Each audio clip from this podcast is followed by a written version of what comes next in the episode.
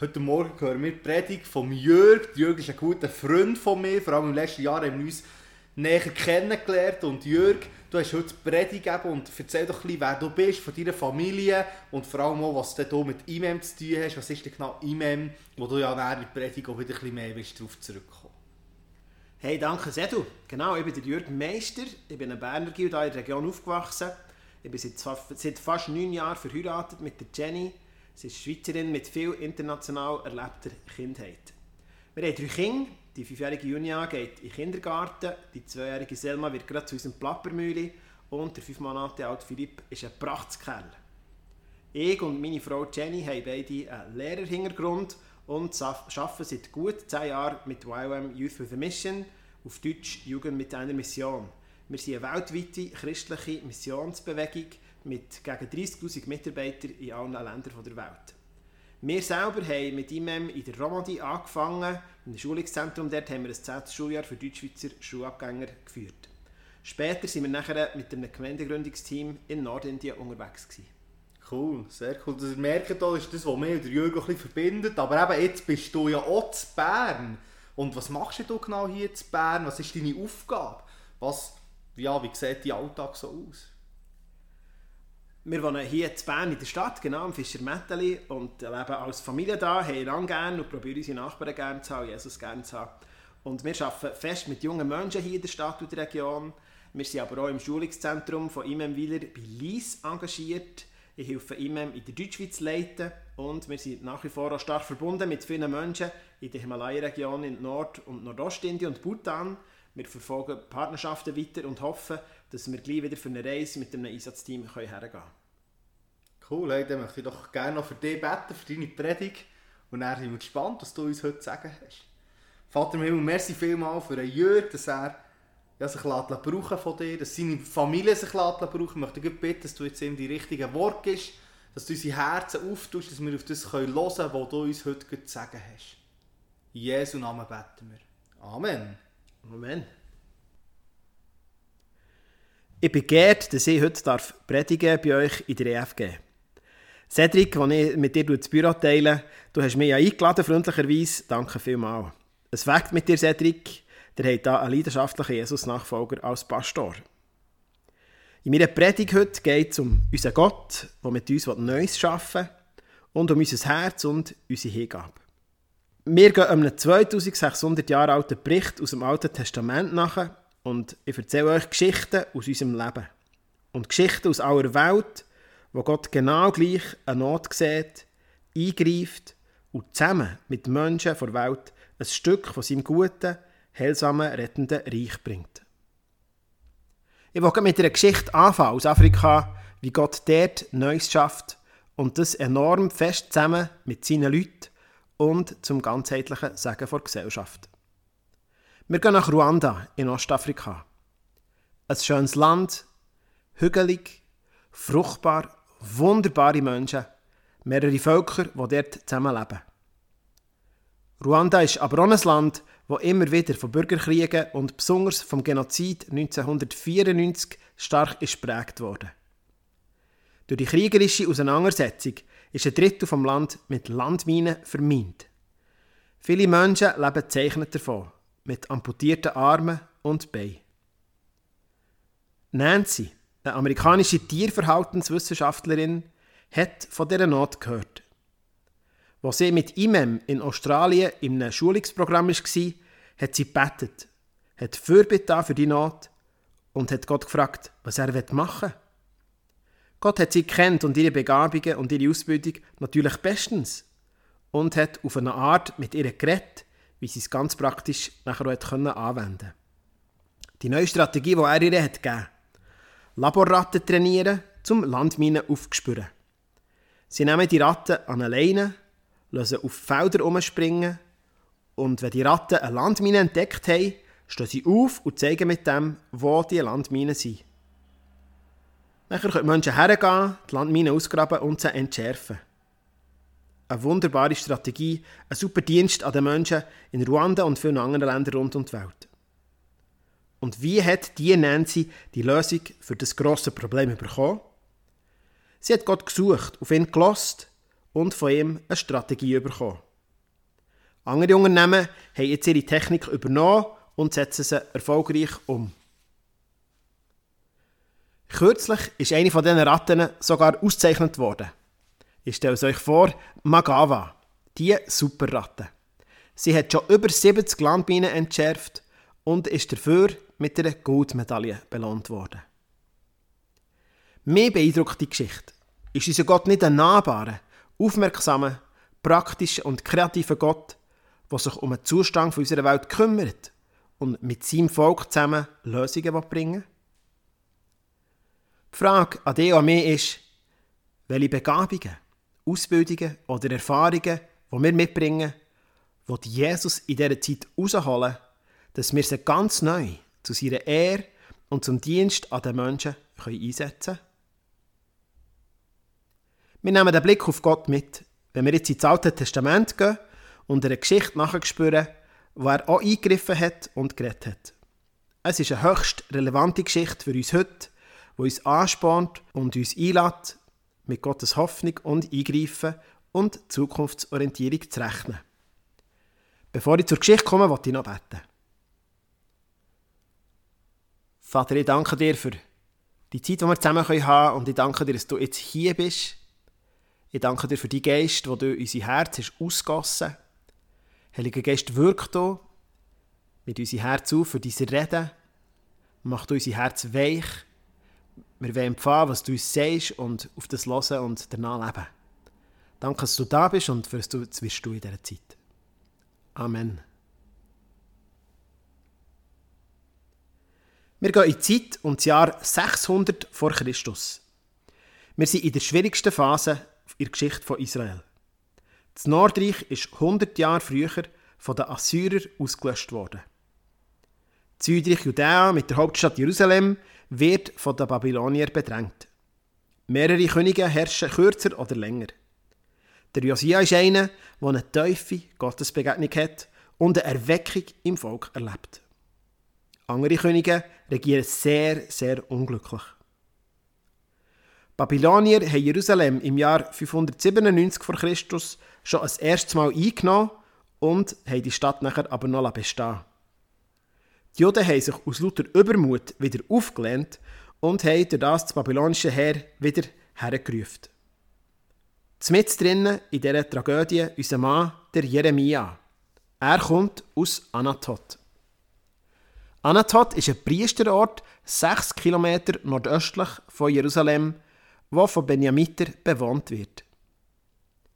Der Jeremia erlebt als junger Mann Berufung zum Prophet, dass er immer wieder Gottes Herz und Gedanken in die gesellschaftliche Situation hineinsprechen wird, dass er den Mächtigen die Wahrheit anspricht und vorhat. Es ist ein gewaltiger Ruf, wo auch schon der Hinweis enthält, dass das Volk immer wieder nicht hören will. Der Jeremia liebt sein Volk und leidet mit. Er erleidet die ganze Tragödie. 40 Jahre Höchst und Tiefs. Er gibt Gottes Wort an das Volk weiter. Die Rufe zur Umkehr, zur Hingabe, zur Rückkehr, zur Liebe zu Gott. Die Warnung, dass wenn sie nicht umkehren, dass das Elend nachher ganz über sie wird einbrechen. Der Jeremia hat auch hoffnungsvolle Worte, wie im Jeremia 24, wo er den Menschen, die schlussendlich ins Exil nach Babylon gebracht werden, die Verheißung zuspricht, dass sie die guten Früchte sind und die schlechten Früchte die sind, die zurückbleiben in Jerusalem. Spannend ist zu bedenken, dass der Daniel als junger Mann in Jerusalem die Wort aus Jeremia 24 mitbekommen hat und nachher später beim Exil die hohe Bestimmung in sich gedreht hat, sich daran erinnert hat immer wieder und nachher mit Gott in der Fremde ja auch Herrliches erlebt hat, genau so gute Frucht war. Aber noch sind wir mit in der Krise um Judäa. Wir sind im Jahr 587 vor Christus. Jerusalem ist belagert, dicht umzingelt von den Streitkräften von Babylon. Kurz darauf wird die Stadt eingenommen und grosse Teile vom Volk werden ins Exil geführt. Der König und die Mächtigen der Stadt regen sich über Jeremia auf, wo er einfach nicht aufhören will mit Rufen zur Umkehr. Und da ist er auch mit heutzutage in bester Gesellschaft wo wir genauso Mächtige haben, die die Wahrheit über gesellschaftliche Vorgänge ihrer Nation nicht wahrhalten wollen. Die prekäre Lage, in der sich der Jeremia befindet, spitzt sich in unserem heutigen Kapitel zu. Jeremia 32 enthält Zündstoff. Der Jeremia hockt im Gefängnishof. Stellt euch das vor. Im belagerten Jerusalem, wenig Wasser, hungrig, eng, unhygienisch, ein Haufen Unzufriedenheit. Und der Jeremia, das ist nicht etwas im eigenen Daheim, sondern sogar noch im Gefängnis. Ich lade euch ein, die, die daheim hocken, dass ihr euch, falls möglich, an einen Ort begebt, der so ungemütlich ist, eng, in einem Loch, in einem Keller, in einem dunklen Raum. Tut es dem Jeremia ein bisschen nachfühlen. Und was passiert jetzt in diesem Jeremia 32? Eben, der Jeremia hockt im Gefängnishof, ist eingesperrt in der eingesperrten Stadt. Die Stadt Jerusalem umzingelt von den babylonischen Streitkräften eine Belagerungswall rund um die Stadt. Welche Orte liegen denn hinter der findlichen Linie von diesen Babylonier? Zum Beispiel natürlich Anatot, wo der Jeremia herkommt. Und da redet Gott aus heiterem Himmel zum Jeremia, macht ihm eine Ankündigung. Der Hanamel, die Cousin, der wird kommen und dir sein Land, wo in deinem Heimatdorf Anatot liegt, zum Kauf anbieten. Du es ihm abkaufen. Was geht euch da im Jeremia seinem Kopf ab, wenn er es hört, dass er in seinem Heimatort, in Anatot, hinter der babylonischen Armeelinie ein Stück Land soll kaufen Aber er hat gar nicht viel Zeit zum Nachsinnen. Nach Gottes Reden kommt nämlich der Cousin Hanamel gerade und bietet dem Jeremia das Land tatsächlich an, genauso wie Gott es ihm vorausgesagt hat. Der Jeremia ist der nächste Verwandt von dem Hanamel und hat so das Vorkaufsrecht. Und was sagt der Jeremia? Ich erkannte, dass es das Wort des Herrn war, und ich kaufte von Hanamel das Feld. Der Jeremia stellt fest, dass das Gottes Auftrag ist und kocht führt es gerade aus, gibt dem Hanamel das Geld und schreibt den Kaufbrief. Zu dem Kaufbrief kommt ein nächstes Wort von Gott. Leg ihn in ein Tongefäß, damit er erhalten bleibt. Es werden wiederum Häuser und Felder und Weinberge in diesem Land gekauft werden. Gott erinnert die Anwesenden an die Zukunft nach der Belagerung, nach der Einnahme und der Wegführung. Es kommt wieder eine fruchtbare Zeit und dass das Land wieder besiedelt und bebaut wird und davon geerntet wird. Das ist ja ein wichtiger Bestandteil vom Bund, wo Gott Jahrhunderte vorher mit den Juden geschlossen hat und wo sie sich immer noch bestens bewusst waren. Wow, was für eine herrliche Verheißung. Der Jeremia selber ist offenbar höchst ermutigend und fällt nachher in einen Lobpreis, wo er Gott arbeitet für seine Taten, für seine Treue, für seine Kraft, für seine Liebe zum Volk immer wieder. Und er spricht Gott sein Vertrauen aus, mit in einer schrecklichen Situation und bittet ihm noch um eine Bestätigung. Gott lädt sich auf Jeremia ein mit dem folgenden Wort: Siehe, ich bin der Herr, der Gott aller Menschen. Sollte mir ein Ding unmöglich sein? Zum Schluss vom Kapitel 32 setzt Gott weitere Verheißungen dazu. Ich werde euch an diesen Ort zurückbringen und euch in Sicherheit wohnen lassen. Ich werde mich freuen, euch wohl zu tun und werde euch in diesem Land pflanzen. Ihr werdet Felder kaufen und Kaufbriefe schreiben in Jerusalem und den umliegenden Dörfern und Städten. Ich werde euer Gott sein. Wow, was für eine Geschichte! Gott sieht die reale, brutale Situation der Jerusalemiter und speziell vom Jeremia. Und er handelt punktgenau, greift ein, pflanzt Hoffnung in die dunkelste Verzweiflung. Ein Kommentator meint zum Landkauf von Jeremia das folgende. Der Erwerb eines Feldstücks angesichts des Verlustes des ganzen Landes ist unter normalen Bedingungen absurd. Wie recht hätte doch der Kommentator? Ja, aus menschlicher Sicht gesehen ist Jeremia sein Handeln absurd. Es ist leicht, ihn als Spinner als Verrückten abzutun. Und doch ist es ganz genau das Eingreifen, was Gott hier vornimmt und was er mit ihm Zukunft ansagen und alle wachrütteln Ich habe drei Goldstücke, die ich aus dieser Geschichte herausstreichen will. Erstens. Gott ist souverän und handelt aus sich heraus. Er verspürt Erbarmen und will etwas unternehmen. Er ergreift die Initiative. Er wird aktiv, fängt an, zum Jeremia zu reden und setzt so ein Zeichen für alle Treue. So ist unser Gott. Er wartet nicht ab, sondern packt an. Zmitz in der grössten Krise ist er schon am Werk und schafft Heilung, Erlösung, Versöhnung und Wiederherstellung. Und es ist genau der Gott, der auch heute über unsere Welt wacht und herrscht. Und wir können uns zu ihm zählen und unser Leben ihn in der Hand haben. Zweitens. Der Jeremia ist uns ein eindrückliches Vorbild. Auch nach viel Ablehnung und in einem schwierigen Moment ist er geistlich fit und zweig. Hat sein Herz weich und wach und ist empfindsam für Gottes Reden. Dort, wo Gott zu ihm redet, hört er her. Nimmt das Reden auf und steigt darauf ein. Er wird aktiv und führt aus, was ihm auftreten ist. Die Hingabe Gott, die Sensibilität seinem Reden gegenüber, der Gehorsam, das wollen wir abpflegen. Der dritte Goldschatz. Beim Amos lesen wir, dass Gott nichts tut, außer dass er seinen Leuten sagt. Genauso hat der Jeremia offenbar auch gelebt. Und er hat erlebt, wie der einfach Gehorsam Türen hat aufgetan und Gott Vater zukunftsweisend hat können handeln und etwas in Bewegung setzen. Zu einer solchen dynamischen, zusammenarbeitenden Freundschaft lädt Gott uns auch ein. So kommen wir in das Zusammen mit ihm Neues schaffen und erleben, wie sein Reich kommt, in unserem Leben, unserem Umfeld und in die weite Welt raus. Noch einmal die drei Goldschätze.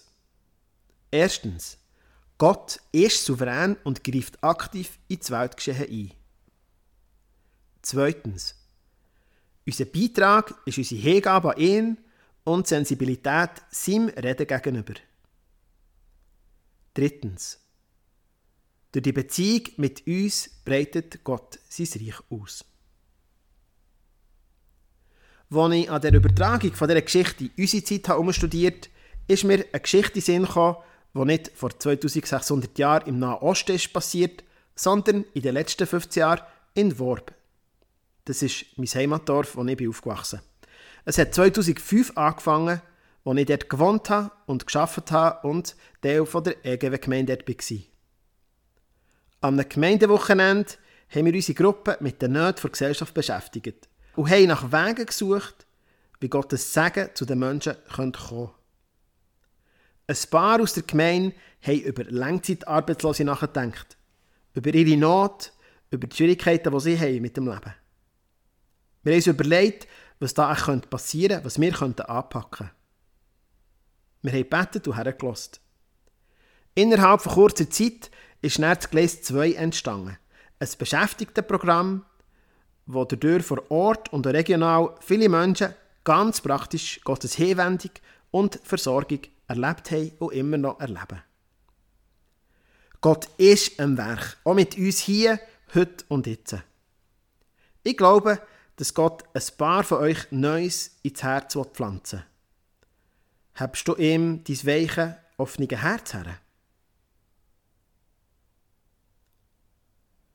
Jetzt gehen wir noch einmal in die weite Welt und ich möchte euch ein paar weitere Geschichten von Gottes gutem Wirken erzählen, wie er zusammen mit seinen Leuten Neues geschaffen hat und immer wieder schafft. Für uns ist es normal zu lesen. Zeitungen, Schulbücher, Bibeln, Kaufverträge. Für viele andere Menschen ist die Situation aber ganz anders. Weltweit kann eine von fünf Personen wenig oder gar nicht lesen. 790 Millionen Erwachsene können nicht lesen und schreiben. Dazu kommt, dass über 1500 Sprachgruppen keinen Zugang zur Bibel haben in ihrer Muttersprache. Über 1000 kleine Volksgruppen haben nicht einmal ein Schriftsystem für ihre Sprache. Und die erschreckende Tatsache haben der Lorne Cunningham, einem Gründer und früheren Leiter von IMEM, und David Hamilton aus den USA beschäftigt und umtrieben. In ihrer einfachen Gebetszeit, ihr Hütte auf Hawaii, haben sie Gott angefleht. Vater, Gib uns eine Sprachinnovation, wo damit Analphabeten in der ganzen Welt können lernen lesen, schreiben und kommunizieren. Gott hat natürlich schon lange ein Anliegen und ein Herz für genau diese Menschen, für genau die Analphabeten. Und so hat Gott ihnen gerne die Idee gegeben, die sie nachher zusammen mit Linguisten aus Brasilien und Südkorea entwickelt haben. Uniscript. Uniscript, das sind Alphabet aus Schriftzeichen, die die Stellung und die Bewegung von Mund und Rachen wiedergeben. Es ist eine ganz einfache Art von Schriftzeichen, die Menschen gut damit lernen lesen können. Mit diesen Uniskript können Linguisten und Alphabetisierungsspezialisten neue Schriftsysteme und Unterrichtsmethoden entwickeln, die damit soziale Ausgrenzung und Bibelarmut vermindert werden Analphabeten können so in zwei Wochen lernen lesen. In Papua-Neuguinea, wo es über 800 Sprachen gibt, übersetzen sie die Bibel jetzt schnell in neue Sprachen. Schon haben mehr als die Hälfte der Menschen die Bibel ihrer Muttersprache und da hat eben Uniscript ganz viel dazu beigetragen.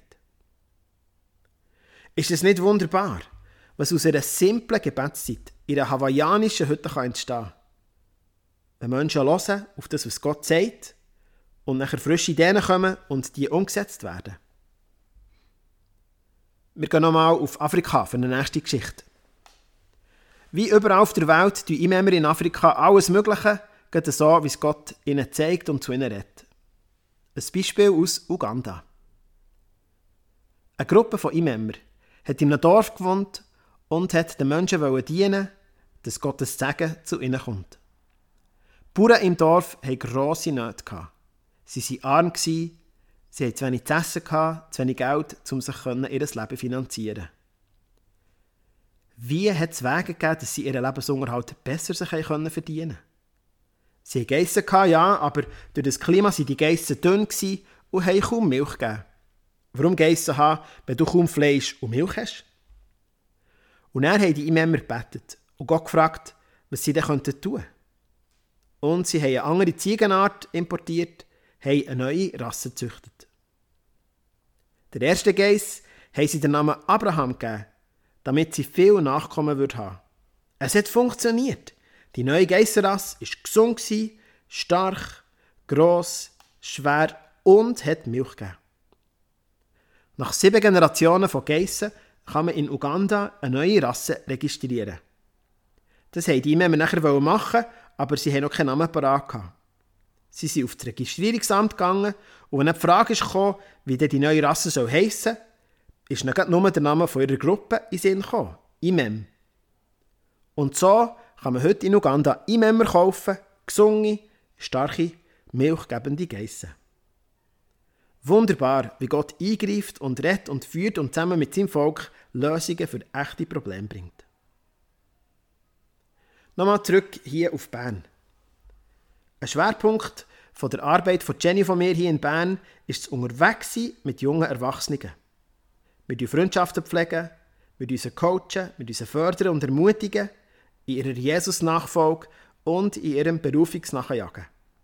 Die einen sind noch in Ausbildung, die anderen in den Beruf eingestiegen.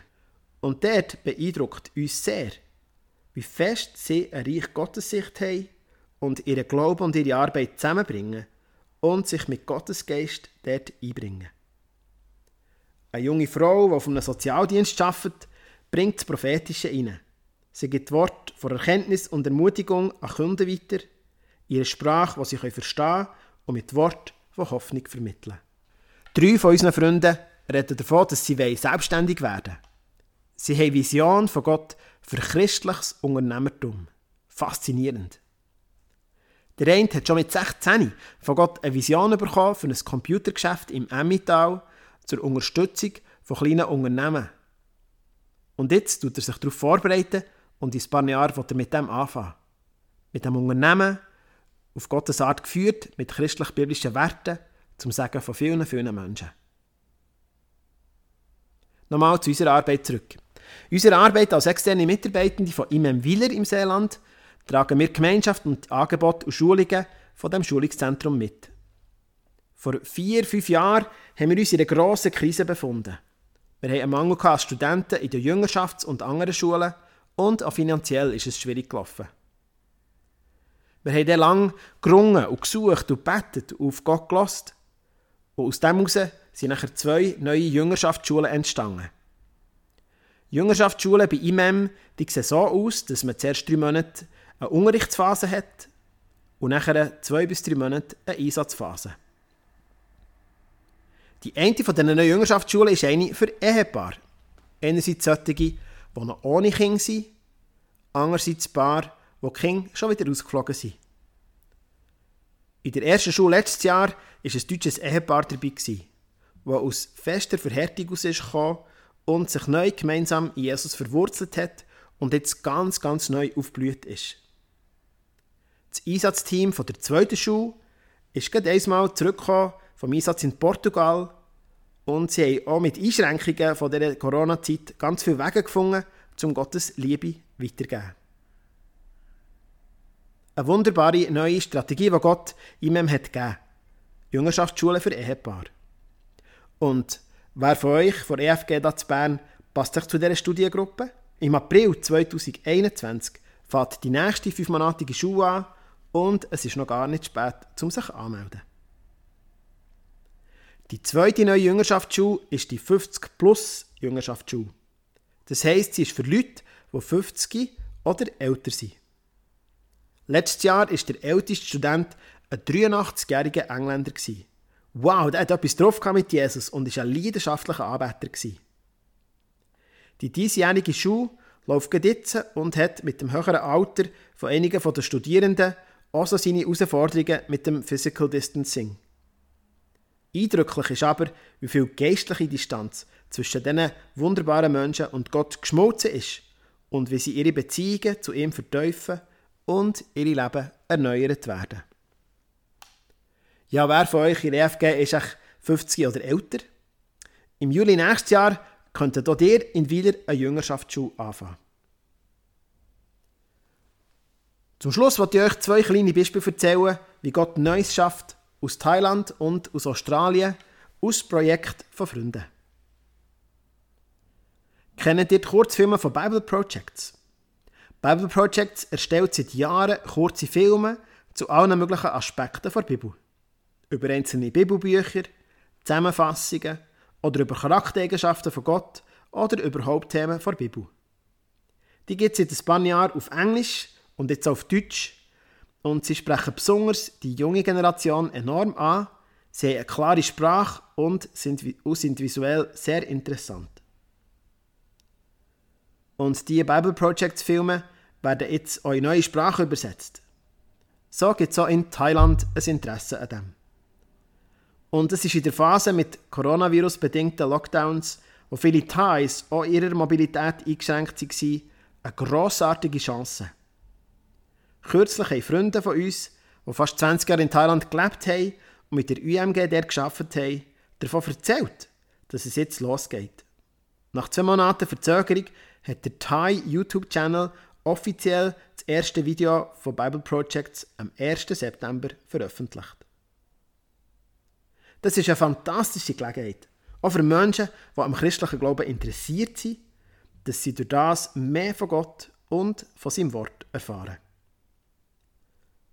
Mit der letzten Geschichte gehen wir noch nach Australien. Der Stefan und Amy Wassem, langjährige Freunde von uns, sind Mitarbeiter beim IMEM Schulungszentrum in Perth in Westaustralien.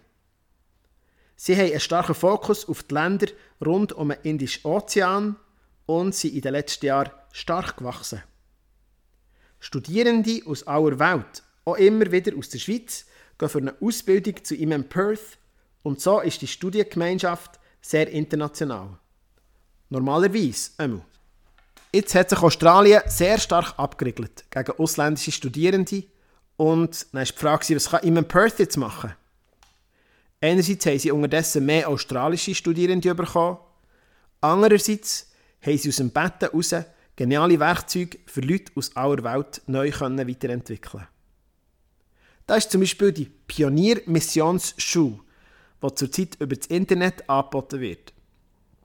Der Kurs hat über 30 Studierende, darunter sind Menschen aus Äthiopien, China und Nepal.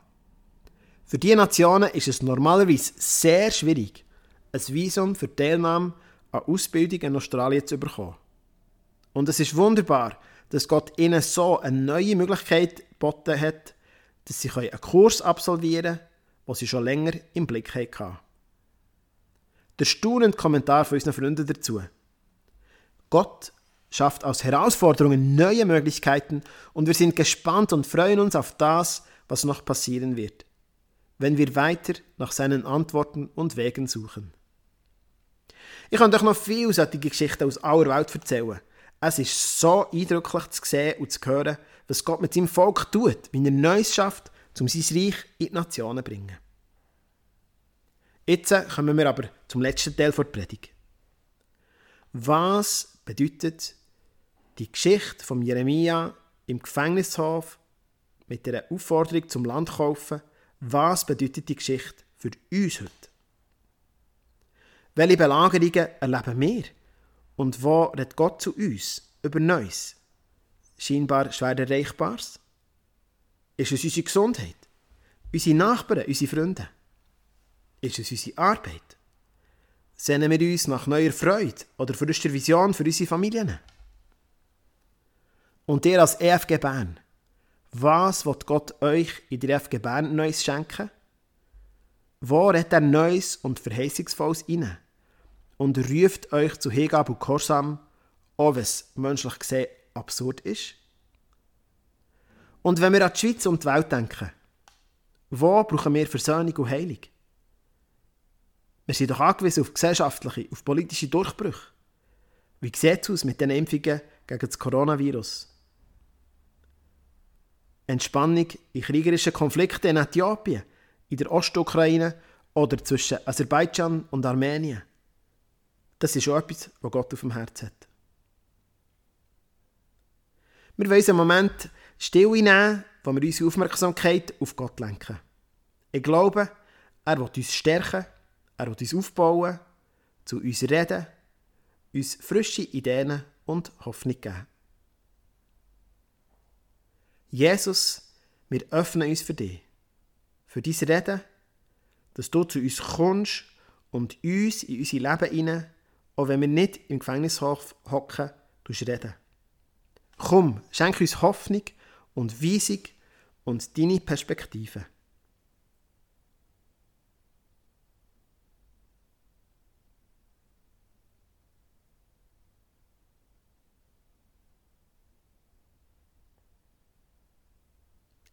Jesus, ich danke dir, dass du uns siehst und dass du uns kennst, jeder von uns, dort, wo wir jetzt sind. Jesus, ich danke dir dafür, dass du immer etwas Gutes parat hast und dass du immer schon am Werk bist und immer schon am Wirken bist und nie zu spät kommst und immer neue Hoffnung hast, immer einen Weg findest, immer eine Lösung hast für unser Leben. Jesus, ich danke dir für das, was du zu uns geredet hast heute Morgen.